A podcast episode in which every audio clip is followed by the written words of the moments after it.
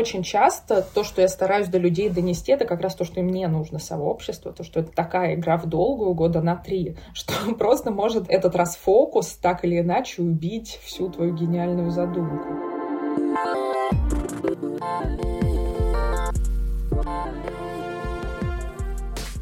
Здравствуйте, дорогие слушатели и слушательницы подкаста «Взяла и сделала». С вами я, Наташа Чернова, автор и ведущая подкаста. Я тут вдруг вспомнила, что до Нового года осталось чуть больше месяца. Не знаю, как в этом году подводить итоги. Хочется просто обнять своих родных и друзей, похвалить себя просто за все и за то, что мы есть друг у друга. Мне на днях написала знакомая журналистка и попросила ответить для ее предновогодней заметки на короткий вопрос. Что в этом году заставило Наташу вас поверить в людей? Я сначала зависла, а потом решила поделиться отзывами моих слушателей на подкаст. Как истории, рассказанные весной и осенью, поддерживали и помогали верить в себя и верить в людей. Мой подкаст очень помог пережить мне этот год. Во-первых, у меня всегда под рукой мое любимое дело, и это отвлекает от новостей. Во-вторых, я выбираю своих и общаюсь с добрыми людьми на одном языке. В-третьих, как говорит моя коллега, подкаст – это наш островок стабильности, где можно спрятаться.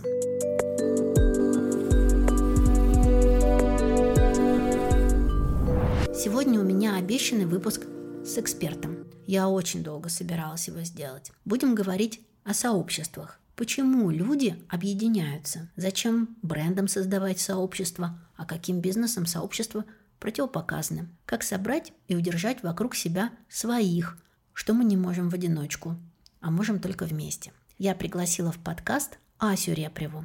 Ася – эксперт по сообществам с огромным опытом. Она сама расскажет, почему ей можно доверять. Заочно мы познакомились год назад, а на записи по-настоящему подружились, чему я очень рада. Этот выпуск подкаста выходит при поддержке партнера Такси Яндекс.Гоу для бизнеса. В середине выпуска я расскажу о том, как Яндекс.Гоу специально для малого бизнеса придумал упрощенную версию корпоративного сервиса такси. Классная очень штука.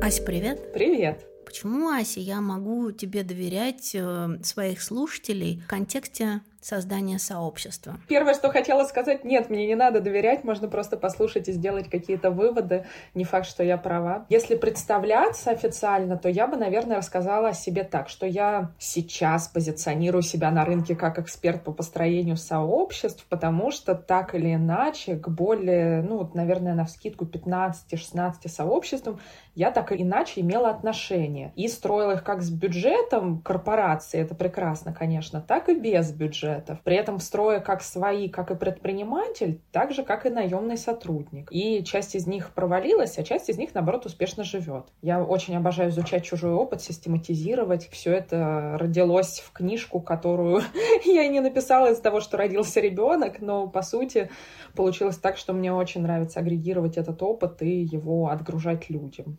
Но не факт, что мне можно доверять. Перво-наперво, что я тебя хочу спросить, что такое сообщество уже, а что такое не сообщество? Вот если у меня подкаст взяла и сделала с охватом примерно 5-6 тысяч прослушиваний, не людей, а прослушиваний на выпуск, какое-то количество людей подписано на меня в Инстаграме, на разных платформах – это уже сообщество или это еще не сообщество? Какие-то признаки расскажи. Но мне кажется, сообщество это какая-то группа людей, которые как-то очень четко идентифицируют, что у них похожие ценности. И здесь, наверное, в данном случае твоему продукту довольно-таки просто, потому что если они дослушивают и слушают, скорее всего, у них похожие ценности, и им ценно то, что ты говоришь, и как-то им это резонирует. Тогда в чем же отличие от какого-то медиа? А оно как раз в том, что читатели медиа, читатели книжки, слушатели подкаста могут коммуницировать с друг другом, а могут не коммуницировать.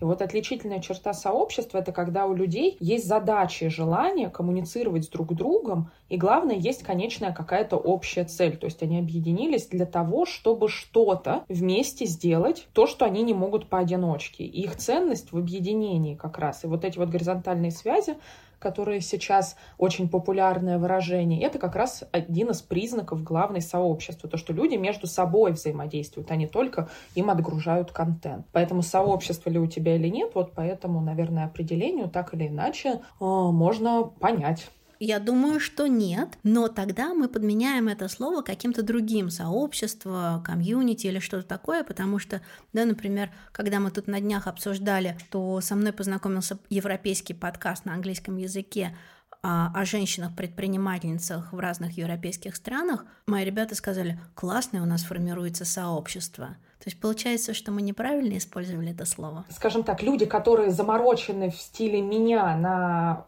формулировках скажут да, что, возможно, это не сообщество.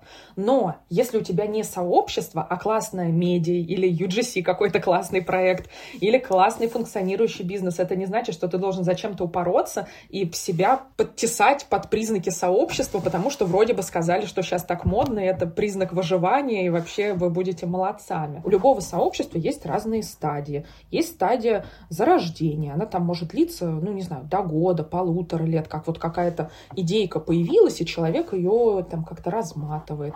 Потом стадия уже более устойчивая, потом вообще развал, там, не знаю, рассоединение сообщества. И, возможно, вы сейчас просто вот на такой стадии, когда, наоборот, глобальное сообщество, оно только зарождается. И это тоже нормальное вполне определение. Исходя из этих стадий и примерных э, ориентиров по срокам, мы именно там и находимся. Ну, тогда пусть у меня будет такое мини-сообщество на стадии формирования заметно, ну мне заметно, да, что бренды, люди, бизнесы так или иначе очень хотят формировать сообщество вокруг чего-то, вокруг себя. И как понять, бренду нужно сообщество не потратить на его создание время, и потом, блин, оно мне и не нужно было. Или можно понять только в пути и создав, и допустив какие-то ошибки. Я бы сказала то, что главный признак — это то, что нужно ли твоему бизнесу зачем-то вообще взаимодействовать с теми людьми, которые его потребители. Если ты понимаешь, какой от этого толк, то, конечно, сообщество нужно, потому что с бухты-барахта ты не можешь с ноги прийти и сказать людям, тратьте время на мой бизнес. И вот я бы говорила, то, что бизнесу какому не нужно сообщество, где человек тестирует гипотезу, где он понимает, что это точно временно, но точно нет смысла, как мне кажется, вбухивать энергию в то, чтобы формировать сообщество, потому что люди за тобой эмоционально как-то пойдут в это, поверят, а потом такой, ну, не взлетело, и вообще у нас там, теперь мы переформатируемся из создателей, там, не знаю, производителей варенья в производителей самокатов, и все таки э. И потом второй раз уже тяжело будет сказать то, что люди, идите за мной. Поэтому я бы сказала, что бизнес, который точно понимает, что он готов долго биться за то, что он делает, стоит создавать сообщество. Также точно стоит бизнесу, который рассчитывает на такие поддержки, как краудфандинг какой-то, краудсорсинг, когда нужно будет много обратной связи от пользователей, и на основе этого будут как-то продукт улучшать, виды изменять. Ну или опять же, если проект рассчитан на то, что люди должны много рекомендовать другим этот проект, вот тогда тоже важно работать с сообществом и строить его.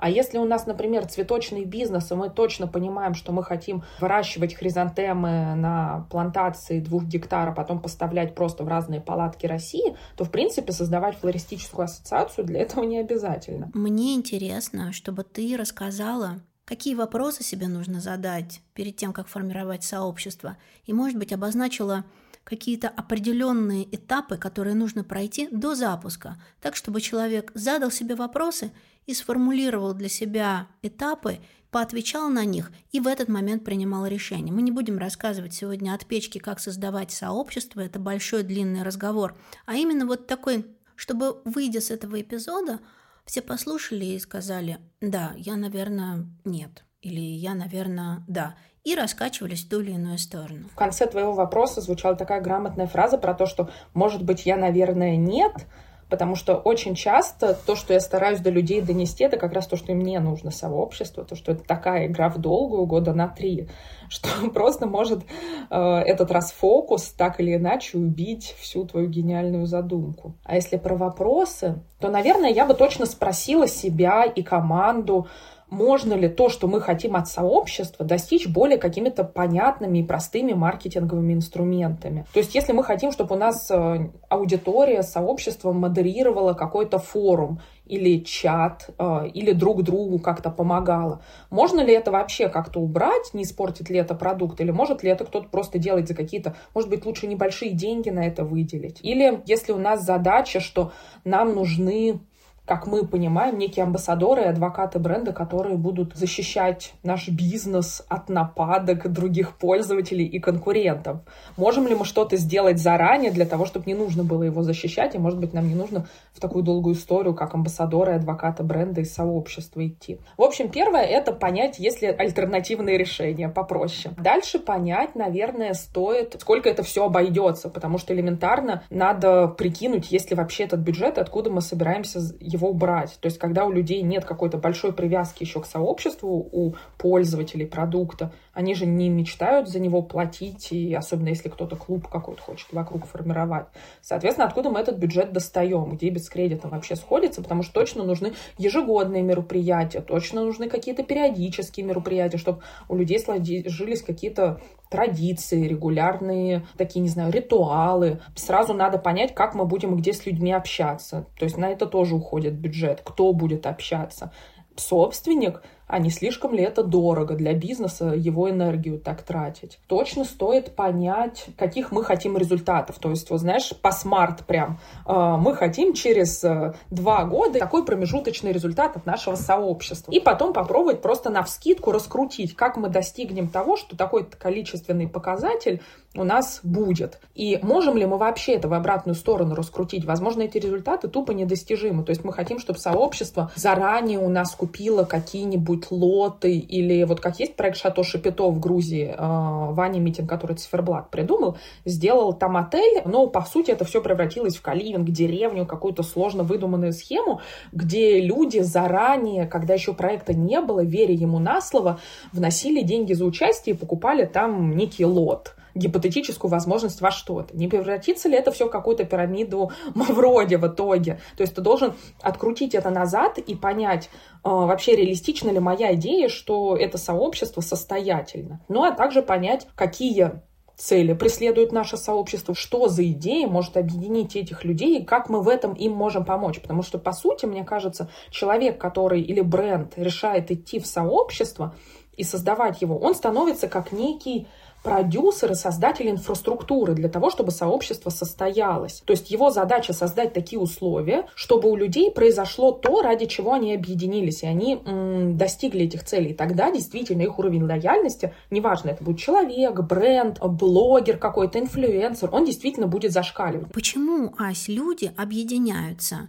Интроверты, экстраверты, маленькие, большие – разные. Почему вообще люди хотят объединяться? А, ну, вообще мы для одного бренда проводили исследования. Все называли разные сообщества, которым они считают, что они причастны. Один говорит, что он причастен к этому сообществу, а другой не относит себя к нему. Это какой-то страх неизвестности, то, о чем чаще всего сейчас говорят, э, страх неопределенности. Но к этому всему бы я добавила еще огромное количество какого-то синхронного общения. А нам, на самом деле, как мне кажется, людям по своей сути хочется больше общение, когда тебя слушают внимательно, и когда на тебе в том числе фокусируются не только на своем ответе. Плюс, мне кажется, это параллельно мысль о том, что нам очень много нужно поддерживать коммуникаций, а толковых из них довольно-таки мало, то есть очень огромный такой информационный поток. И толковое мы хотим каким-то образом получить. И в поисках этого мы объединяемся так или иначе в сообщество. Мы многое не можем в одиночку, но можем вместе. А можно ли считать, что находясь или принадлежа к какому-то сообществу,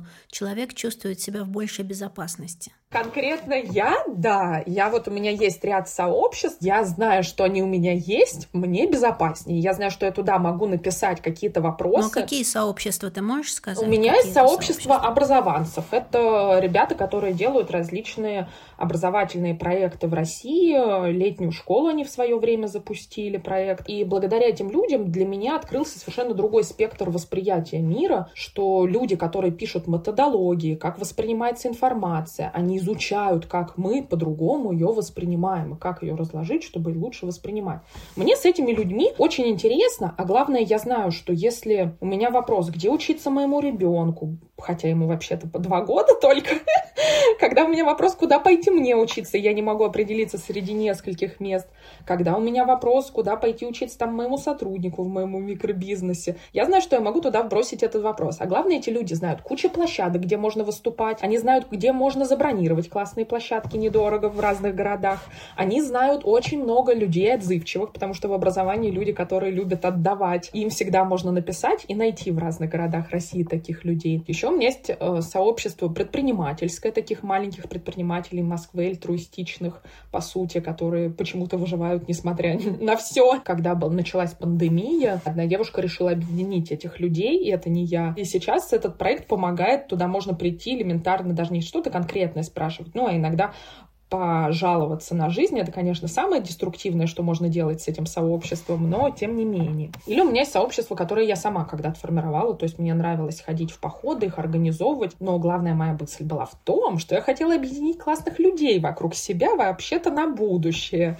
Вот. И так, организую походы, я сделала это чат на 150 человек, где мы, пройдя такую грязюку и дождину, действительно готовы очень сильно друг другу теперь помогать. И когда кто-то пишет там «срочно надо что-то», то действительно ты в этом чате можешь найти поддержку на такие сообщения. А, есть еще мамское сообщество, это мамочки, которые недавно э, родили детей, ну и в основном до этого они были предпринимателями, как я, такими очень деятельными, деятельными, теперь в шоке, как всю эту деятельность совмещать еще и с ребенком. Ну, IT-чат есть, где IT-предприниматели, потому что меня эта тема волнует. Ну, есть чат Russian Community Managers. Это тоже сообщество, в которое я именно вовлечена была довольно-таки глубоко одно время.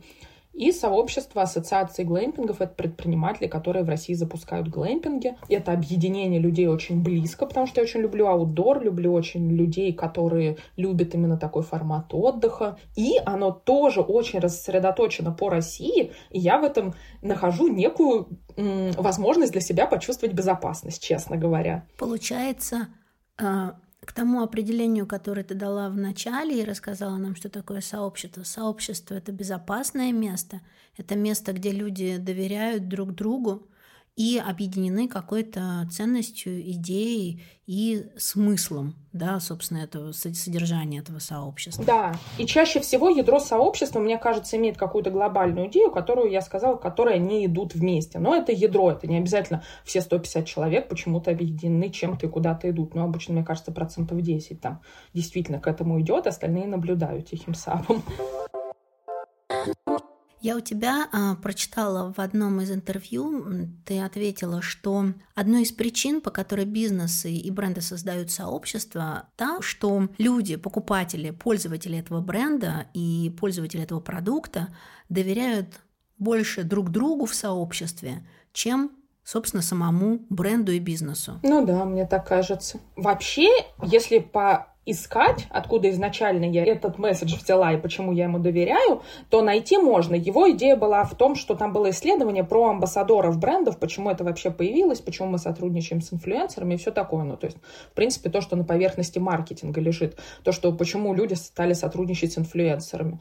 Ну, не только потому, что у них есть новая аудитория, до которой бренд еще не дотянулся, а просто потому, что нам понятней человек с двумя ногами, двумя руками, который нам скажет то, что вот это вот э, классно, оно работает, я этим пользуюсь, в принципе, даже при этом ничего не навязывая. Нежели это скажет какой-то сайт или наемный актер, или это скажет нам рекламное объявление в баннере. Но здесь, наверное, нет какой-то гениальной мысли. Просто идея еще в том, что, мне кажется, у нас передос от рекламы, и еще поэтому мы доверяем другим людям с похожими какими-то ценностями больше, чем всем этим даже брендам, которые очень классные и часто милые. Как найти бренду и бизнесу своих? Ну, своих, если мы будем говорить про просто целевую аудиторию, то, наверное, очень хорошо портрет целевой аудитории прописать на основе каких-то глубинных интервью, и не исходя из того, что такой-то доход э, живет, там, не знаю, в центре города, а исходя из реальных потребностей и паттернов поведения. А, а если мы говорим для сообщества найти своих, то вот так с бухты-барахты создать большое сообщество нереально.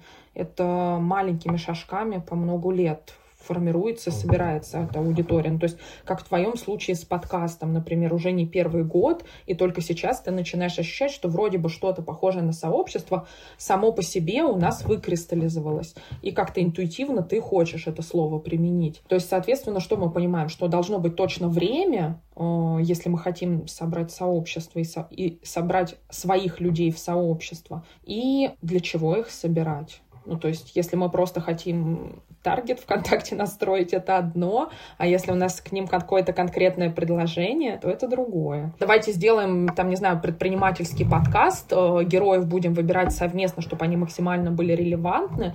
Э, предлагаю там созваниваться на обсуждение после подкаста, и если у кого-то есть какие-то идеи, там будем формировать базу знаний и сделаем какую-то карту своих, и когда ты приезжаешь в какой-то город, ты можешь обратиться к этим людям, их будет 100 человек, условно говоря, мы не хотим расширяться на 100 500 человек, и вот эти 100 человек это будут некие хабы, которые будут готовы помогать в городах России. Таким образом, наш подкаст решит проблему того, что часто приезжая в другой город, ты не знаешь, как попасть на экскурсию к кому-то, или ты не знаешь, с кем здесь пообщаться, или ты просто чувствуешь себя туристом вместо ощущения местного. И давайте создадим некий такой предпринимательский кворум, где сможем друг друга поддерживать. Что с этим дальше делают? Вспоминаем про каких-то друзей знакомых, которым, скорее всего, это будет не лень, или почему-то они нас уважают, и они это сделают. Через них закидываем это сообщение про то, что есть вот такая идея. Ну, надо ее сначала как коротенький пич как-то оформить, э, не лонгридом. Вот. Дальше э, мы думаем, может, это какой-то СМИ возьмет, и думаем, как это продать СМИ. Ищем контакты редакторов, но здесь ты лучше меня знаешь, и пробуешь в какие-то маленькие предпринимательские СМИ это засунуть, телеграм-каналы. По-моему, сейчас прозвучал в прямом эфире бизнес-план для дальнейшего развития специально. подкаст. То, над чем я так давно бьюсь в своей голове, находясь один на один перед зеркалом или перед микрофоном. Прервусь, чтобы рассказать о партнере этого выпуска. Яндекс.Го для бизнеса. Некоторое время назад мы в моем бюро делали большой мультимедийный образовательный проект для подростков. На протяжении шести месяцев писали сценарии, снимали видеоблог в студиях и на разных локациях, записывали репортажи по городу – когда закончились съемки, мне пришел отчет о том, что только за один месяц я совершила 76 поездок. Конечно, это была не я одна, а съемочная группа, продюсер, блогер, и мы все по очереди, кто работал над проектом. Проект получился отличный, выложились мы тогда знатно. А я тогда подумала, что для таких случаев мне было бы комфортно подключиться к какому-то корпоративному тарифу такси. Ну а какая у меня корпорация, если мое бюро – маленький бизнес с небольшой командой и проектными группами. Проще просто подключать всех к своей карте и все. Яндекс.Гоу специально для малого бизнеса придумал упрощенную версию корпоративного сервиса такси – для компаний, которые работают с упрощенной системой налогообложения. Такси Яндекс.Гоу для бизнеса помогает компаниям организовать рабочие поездки, а сотрудники могут самостоятельно заказывать такси. Чтобы узнать о сервисе подробнее, я по сложившейся для моего подкаста традиции спрошу обо всем эксперта. Я пригласила в подкаст Алексея Самила, продукт-менеджера Яндекс.Гоу для бизнеса.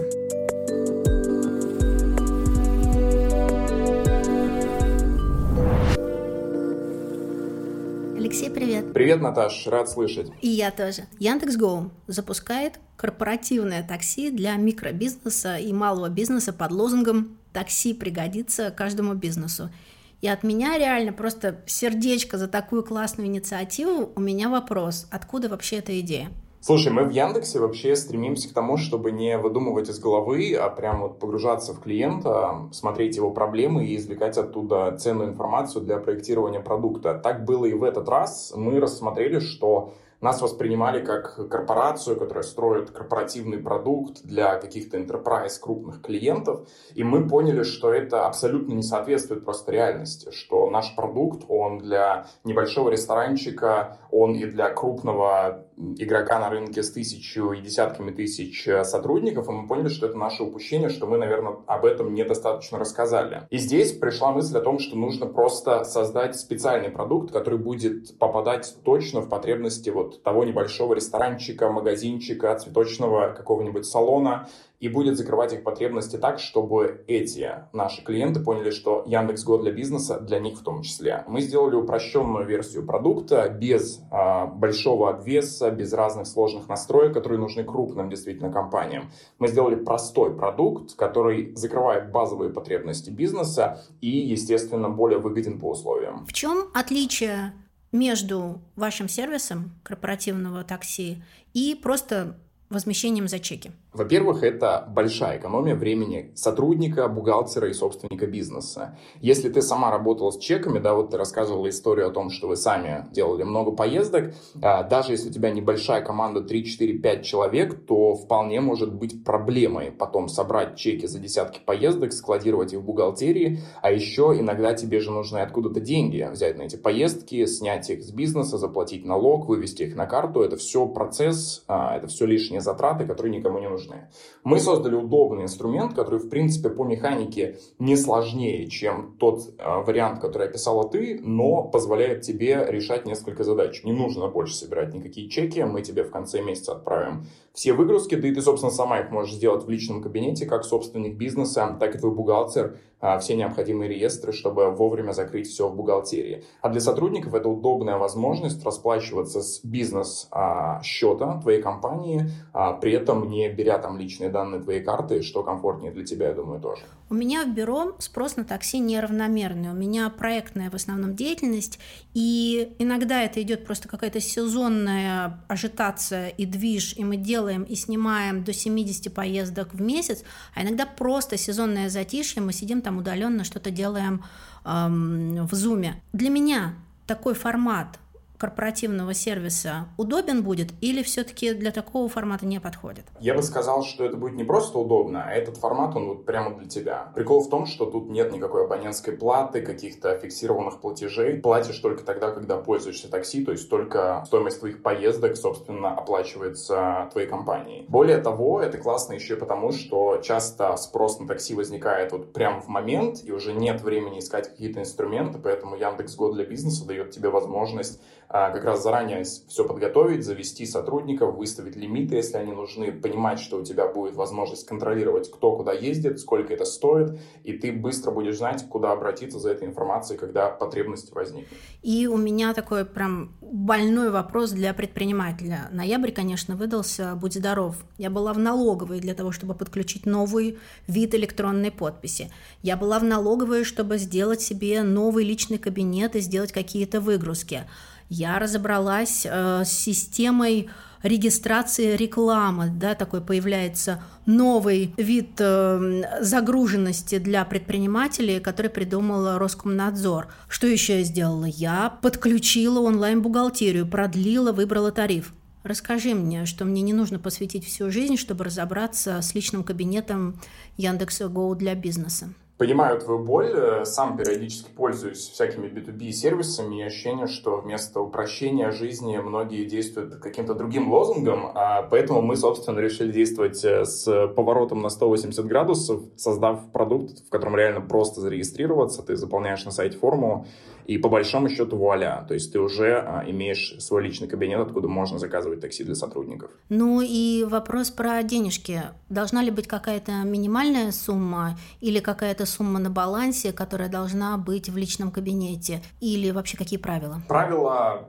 просты. А, мы рекомендуем всем клиентам иметь на своем счету хотя бы 2-3 тысячи рублей, чтобы в нужный момент э, это не стало каким-то блокирующим фактором. В остальном правила, наверное, задаешь только ты. Алексей, огромное спасибо тебе. Класс, спасибо, Наташ.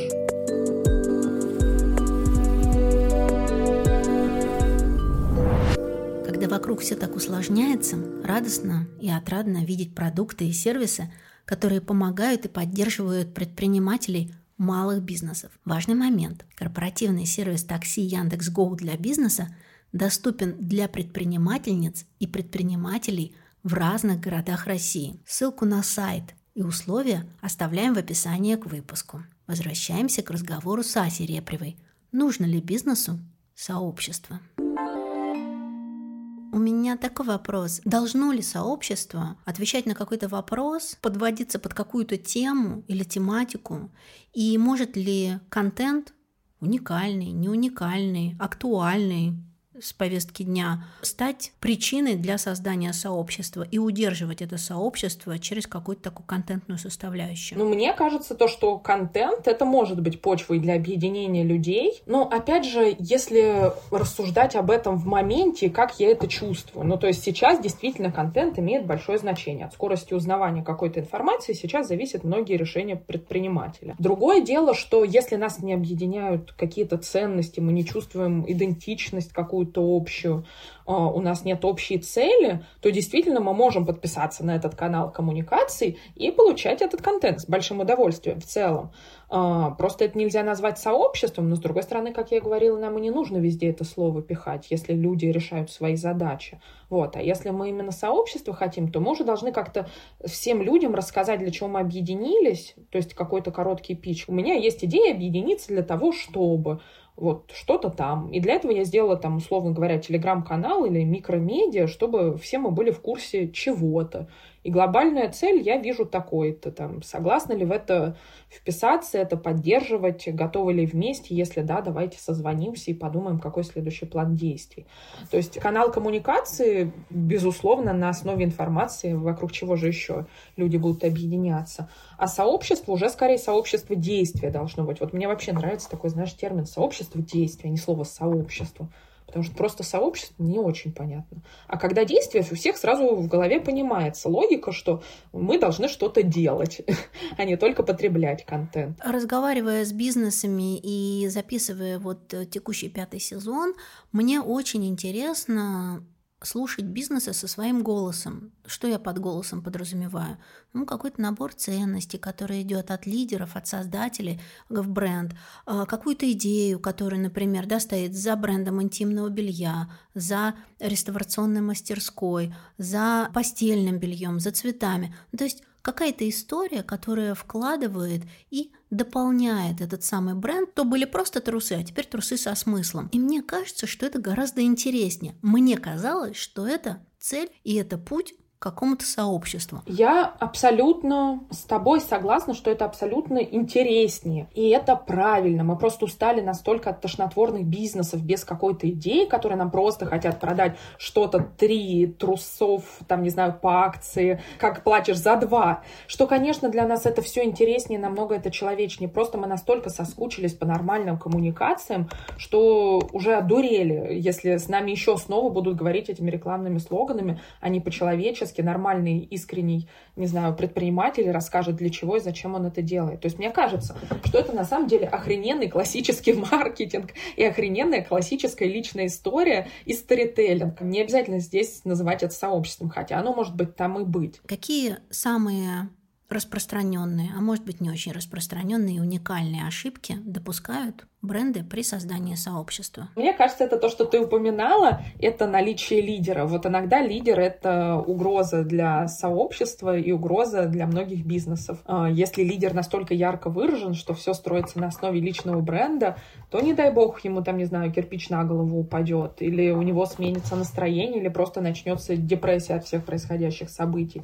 Голоса бренда может не стать, никто другой не сможет от его лица коммуницировать, потому что тон of voice не прописан, прописаны, а, коммуникации маркетинговые не прописаны, что кому делать. Начнется просто вакханалия, если мы все будем замыкать на одном лидере. Лучше, чтобы всегда изначально был еще какой-то человек, которого позиционируют как комьюнити-менеджер, ассистент, моя команда. Или, ну, неважно кто, но главное не только ты. Иначе все будут... Представляешь, растет количество клиентов, а все хотят прокоммуницировать в итоге с тобой в каком-нибудь чате или просто. Но это будет, э, не знаю, как Дед Мороз сидит и отвечает на письма детей целыми днями в Великом Устюге. То есть это совершенно какая-то неустойчивая схема. Потом, что мне еще кажется, к ошибкам можно отнести? Это почему очень часто не получается? Потому что думают, что нехватка денег это единственная проблема, из-за чего вот у нас все не вышло. То есть многие такие говорят, ну вот нам денег не хватает, из-за этого мы не можем создать сообщество. Но если мы посмотрим на сообщество, которое на самом деле известны, охрененные и существуют уже не один год и действительно устойчиво в своем существовании, они вообще не на деньгах строились. Те же, не знаю, мои любимые походники, аутдор, трекинг. В Советском Союзе это было огромнейшее движение туристов, которые путешествовали именно с рюкзаком. И не только из-за того, что у них была нехватка информации, им нужно было ее узнавать, а просто потому, что они вместе посидели у костра и пережили что-то очень искреннее для них глубокое. И вот если мы думаем, что залить просто что-то деньгами, ивентами, подарками, там, не знаю, промокодами, оно даст такой же эффект, как посидели вместо у костра и дошли на какую-то гору, то, естественно, нет. В общем, деньги. Третье, что я бы сказала из ошибок, это заморочки на комьюнити-менеджменте. Вот есть вообще комьюнити-маркетинг, это когда просто инструменты чуть-чуть используем, но сообщество не строим. А есть комьюнити-менеджмент, когда мы решили упороться, там, не знаю, позвали меня или кого-нибудь, кто обожает академический какой-нибудь подход, и начали выстраивать бесконечную дорожную карту, 100-500 там каких-то ответвлений, исходя из того, что сейчас испытывает пользователь. Ну, то есть, знаешь, он, например, там вначале ты открыл для себя сообщество, там ты к нему приглядываешься, ты насторожен, или потом у тебя стадия там адаптации, пытаешься понять, что там такой озабоченный, потерянный, или там, не знаю, у тебя стадия вовлечения, ты испытываешь, ну, такое некое самодовольство, что ты уже здесь давно, и ты уже некий старичок, ты уже ощущаешь некую безопасность, и, в общем, ты начнешь во все это глубоко погружаться, изучать все больше и больше каких-то схем, и на деле это далеко от бизнеса, от его функционирования и денег в кассе, вот, и это совершенно часто не нужно, потому что человек по факту заиграется в то, что никак не повлияет вообще даже на приход цели. Ну, в общем, заигрывание инструментами, я бы так назвала эту фатальную ошибку.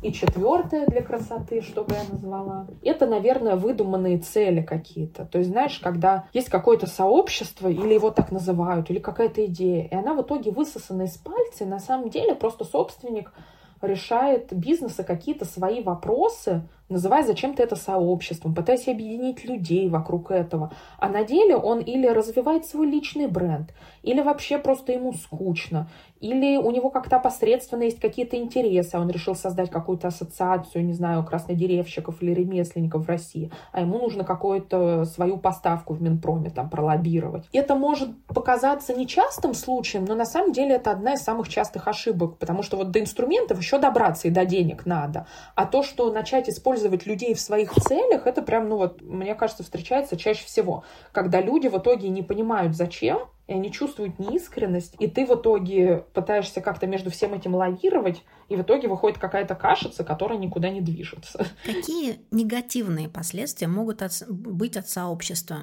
Все плюшки, бонусы, все они понятны. А вот что может прилететь от сообщества, негативного, ты такой сидишь и думаешь, господи, зачем я это создал? Ну, кстати, вот здесь вот пример про довольно-таки большой бренд. Есть Вкусвилл, и у них была история с поддержкой ЛГБТ, и целая рекламная кампания на эту тему. То есть они решили взаимодействовать с сообществом довольно-таки плотно ЛГБТ, для того, чтобы в том числе получить как лояльность и людей, которые не связаны с ним, так и поддержать действительно эту аудиторию. И в итоге, кто знает, им прилетело очень много негатива, настолько, что многие сказали, я не буду туда ходить. Это все рассказывалось публично, разбиралось на разных радио и телеканалах. И в итоге конфликт с ЛГБТ-сообществом, причем всем, потому что они потом удалили этот контент, и их там начали хейтить и говорить, мы не пойдем в их магазин вообще. Уволили руководителя, который всю эту компанию придумал. Ну, и они потерпели, скажем так, наверное, незначительный отток, потому что такие компании скорее имиджевый урон наносят, нежели реально люди в магазин перестают ходить.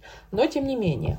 В общем, что может сделать аудитория? Я бы сказала то, что она может вся дружно на вас напасть, потому что это намного легче, чем идти к какой-то сложной цели. И вот публичный массовый хейт какой-то на какую-то тему, мне кажется, это то, что может погубить любой микробизнес, где борются за каждого еще клиента. В связи с чем у меня следующий вопрос, э, неудобный вопрос. Какие темы никогда нельзя поднимать в созданном бизнесом сообществе? Мне кажется, это... Есть какие-то такие таб табушные На самом темы? деле, мне кажется, если здесь тебя спрошу, что не стоит поднимать, какие вопросы в компании, где ты находишься недолго, даже если тебя в этой компании систематизируют. Но, ну, скорее всего, ты сходу ответишь там национальность, тема политика войн, тема э, меньшинств, с которыми не все могут иметь единую точку зрения. Иногда это секс, иногда это деньги, иногда еще что-то. Ну, то есть, мне кажется, это какой-то базовый этикет, то, что ты не начнешь в лоб обсуждать с первым встречным. Здесь они еще имеют э, ощущение, что здесь безопасно, а на деле-то мы же не опрашивали каждого по опроснику, скорее всего, э, приглашая как-то в наше пространство и к нашему бизнесу поближе. И, естественно, люди все очень разные, и нам надо их уважать ну, не надо уважать, а их логично уважать, если мы их уважаем. Но в то же время они-то друг друга не обязаны уважать, если они ни под какими правилами не подписывались, и если это не какой-то платный клуб, где есть прописанные правила, и они с ними согласились, то такой конфликт в итоге всех перессорит, а главное, мне кажется, когда уходят старички, которые на что-то обиделись, а бизнесу придется, представителю бизнеса, сделать выбор в чью-то пользу, то за всеми старичками и преданными пользователями тут те, кто на самом деле, кому было пофигу, просто очень важно выразить свою точку зрения. Вот, потому что, ну, я что, какой-то лох, чтобы не высказаться, что я за тех, кто прав или за слабых. Вот, и в итоге уйдут те, которые, в принципе-то, не то чтобы были сильно вовлечены, просто на надо было им высказаться. Поэтому, мне кажется, это тоже реально огромная опасность создавать эти сообщества. Есть несколько вопросов от слушателей. Посмотрим. Что-то из интересных ответов мы тогда сохраним в выпуске. Как поддерживать интерес участников сообщества? Потому что сначала все хорошо, а потом люди отписываются и как будто бы перестают интересоваться продуктом, брендом, сообществом? Мне кажется, здесь надо составить путь участника и понять, что вот есть люди, которые нас узнали, и им в первые три дня есть чем заняться. Они изучают, что есть рядом, что там происходит. Потом есть человек, который понял, что здесь вообще происходит, и, в принципе, ему еще интересно. А дальше вот стадия вовлечения некого такого лидерства, когда ты уже начнешь себя очень открыто проявлять, и люди будут аж знать, что ты какой-то там яркий представитель этого сообщества. Мне кажется, для каждого этапа нужно продумать, что мы ожидаем, какие действия от этих людей, и рассказать им, что здесь можно так себя проявлять, что здесь они такую-то пользу могут для себя поиметь. То есть многие люди просто не в состоянии в потоке будней уцепить какие-то мелкие подсказки рассказы о том, что в сообществе происходит. И здорово, если есть какой-то гайд того, что ты можешь делать с нашим сообществом. И вы заранее продумали, как каждому извлечь какую-то пользу из него. Второй вопрос.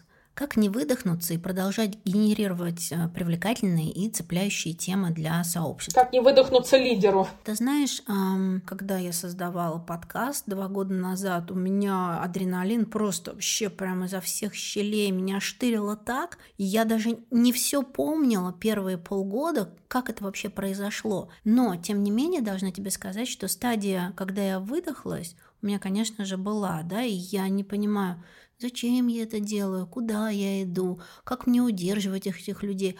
Начала сомневаться в себе. Ну, вот эти вот все наши любимые ситуации, когда мы начинаем расковыривать в себе, что как, в какой момент нужно себя встряхнуть и продолжать. Да? И для подкастов, например, это довольно типичная ситуация, судя по тому количеству подкастов, которые остановились. Мне кажется, это для всех, Наташа, типичная история, да. Ну, то есть то, что ты, в принципе, что-то начинаешь делать, в какой-то момент у тебя восторг и адреналина, в какой-то опускаются руки, и, и ты такой, господи, все. Мне это не актуально, не интересно, куда мы идем вообще, зачем мы это делаем. Возвращаясь, как ты услышал этот вопрос, если про лидера, то, конечно, никто не будет делать этот подкаст без меня. Да, у меня мысли не приходило в голову, что я сейчас позову другую ведущую, потому что это мой авторский подкаст. Я же его не создавала там для глэмпингов или для чего-то. Да, сейчас мы там готовим ряд подкастов для брендов, это как бы не моя история, это бизнес-история. А это-то про жизнь. Здесь тут я, значит, здесь про сына, здесь про секс, здесь про это, здесь мы с тобой сейчас разговариваем про адреналин.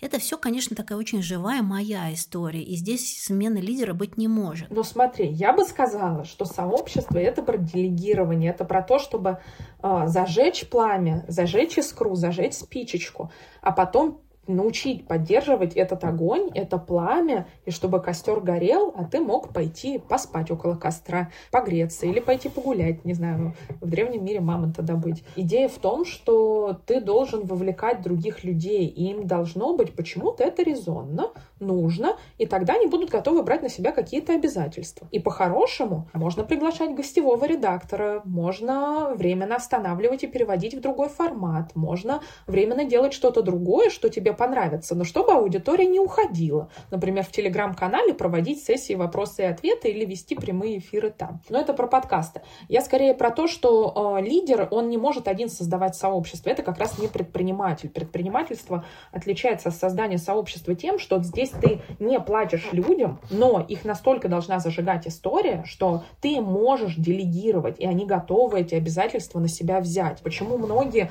останавливаются на стадии создания личного бренда и какого-то продукта? И это нормально, а, потому что история с делегированием людям, которым ты не платишь, она в разы сложнее. Это, по сути, волонтерство. И когда мы делегируем в таком формате, люди тоже выдыхаются, не соблюдают обязательства, возможно. Но искусство в том, что ты можешь в теории и на практике, эти кейсы есть их много, вырастить сообщество таким, что люди будут готовы на себя брать обязательства, они будут обязательными, они их будут выполнять, и все будет функционировать. А ты реально в какой-то момент сможешь года через три, как и в бизнесе, немножечко встать в сторонку. Вот, это удивительный момент, но к нему очень тяжело и долго идти. Вот если хочется, этот путь можно проделывать. Но, опять же, надо очень много изучать про делегирование и нематериальную мотивацию людей. Ой, какой хороший вопрос. Смотри, есть ли чудесная таблетка, чтобы создать сообщество быстро? Сообщество, которое создается из-за какого-то события, на которое резко надо повлиять. У моей знакомой на Бали хотели отжать бизнес, местные какие-то. Она была россиянка. Собралось огромное сообщество предпринимателей, просто близких каких-то людей, которые раньше не были с друг другом знакомы, в огромный чат, потому что она в какой-то момент пропала на три дня, все очень перепугались и подумали, что вообще что-то могло случиться из того, что с ее отелем э, происходили последние полгода такие события, она публично о них рассказывала. И люди совершенно незнакомые собрались в сообщество, чтобы ее выручить. Или у Татуловой сейчас, например, она одним постом собрала довольно-таки, насколько я знаю, большой чат людей, которые сейчас будут ей помогать с э, ее сетью Андерсон раскручивать этот непонятный клубок с проверками от налоговой и тому подобное. Или когда сейчас многие предприниматели должны были уехать из-за мобилизации. И создавались огромные чаты взаимоподдержки, которые на самом деле имеют все те признаки сообщества, о которых я говорила. И, соответственно, вывод какой? Если нам срочно надо решить какую-то задачу, то мы мобилизируемся, естественно, и мы все объединяемся. Вот в таких случаях, э, или когда ковид, и бизнесу надо понять, что резко делать. Такое количество чатов же появилось, когда вот первые шаги с пандемией были. Соответственно, когда что-то такое срочное, где нужно коллективные решения, коллективное участие, то сообщество действительно собирается. Другое дело, что его, чтобы удержать дальше и куда-то направить, люди уже решили проблему, все, можно отписаться, выдохнуть, идти дальше. А когда им говоришь, что, что есть еще куча предпринимателей, которых незаконно проверяют, которых там просто, не знаю, рэкетом занимаются до сих пор, давайте им поможем. Ну, этим людям это уже не интересно, и они отползают в стороны и выходят из этого чата. И вот у таких сообществ потенциал низкий дальше для развития, но из них можно что-то формировать.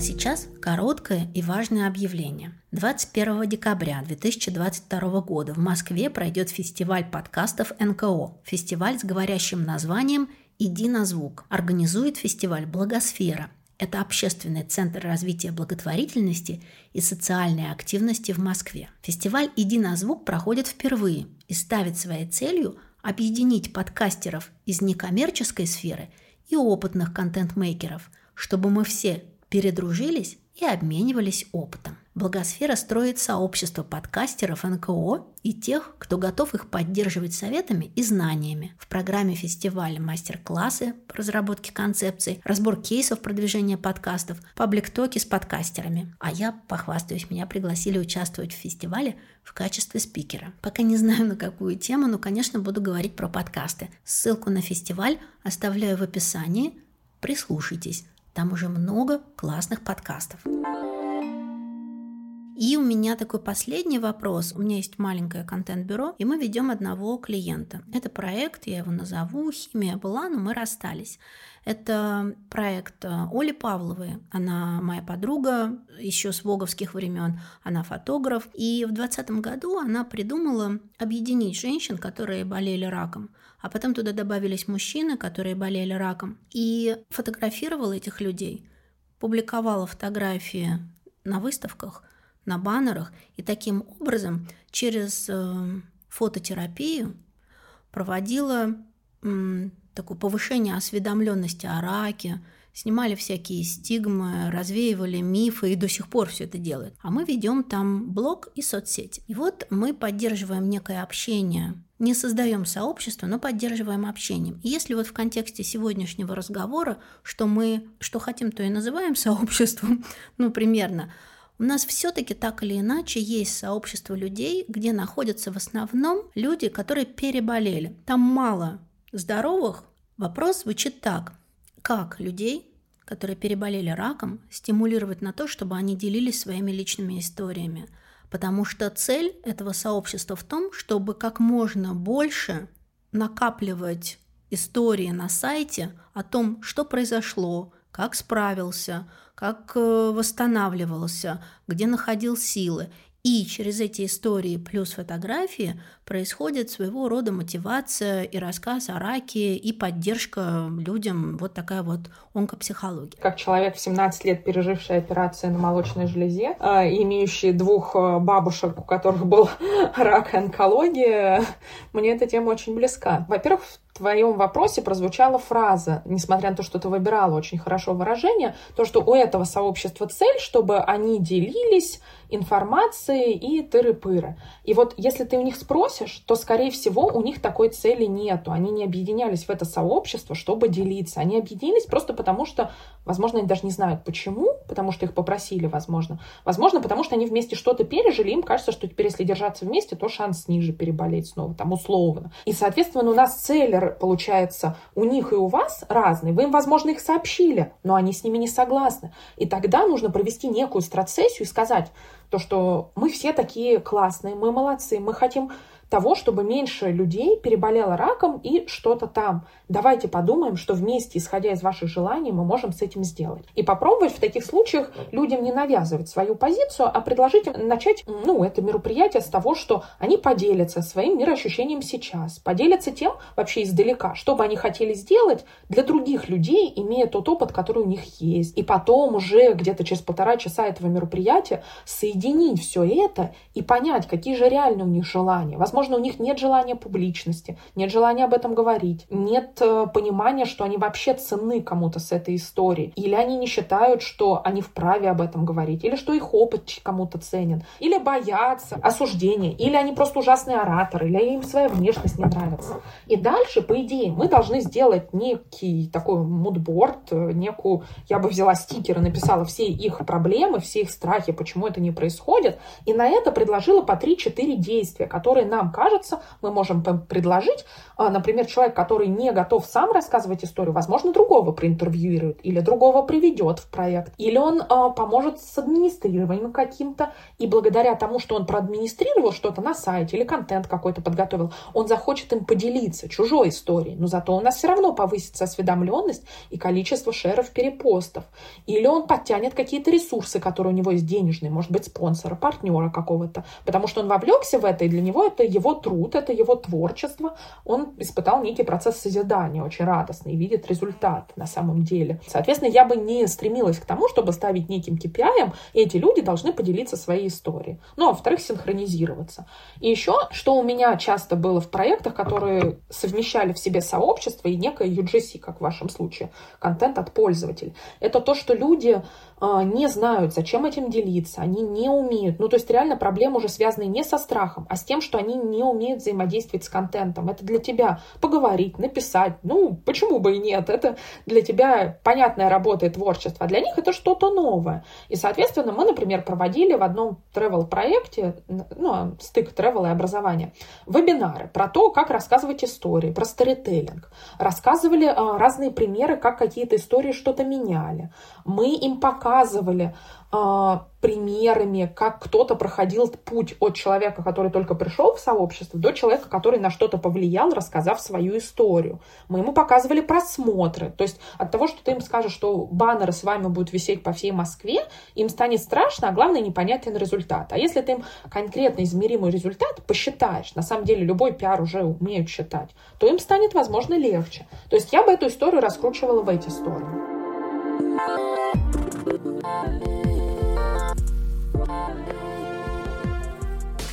Большое спасибо, что дослушали этот выпуск подкаста «Взяла и сделала» до конца. Подписывайтесь на подкаст, если вы еще не подписаны. Ставьте оценки, пишите отзывы и комментарии. А еще присылайте ваши предложения, каких экспертов пригласить в подкаст, какие темы вам было бы интересно обсудить. Раз уж спустя два года у подкаста появляются признаки сообщества, я хочу больше общаться со слушателями и учитывать ваше мнение в подготовке выпусков. Всем пока!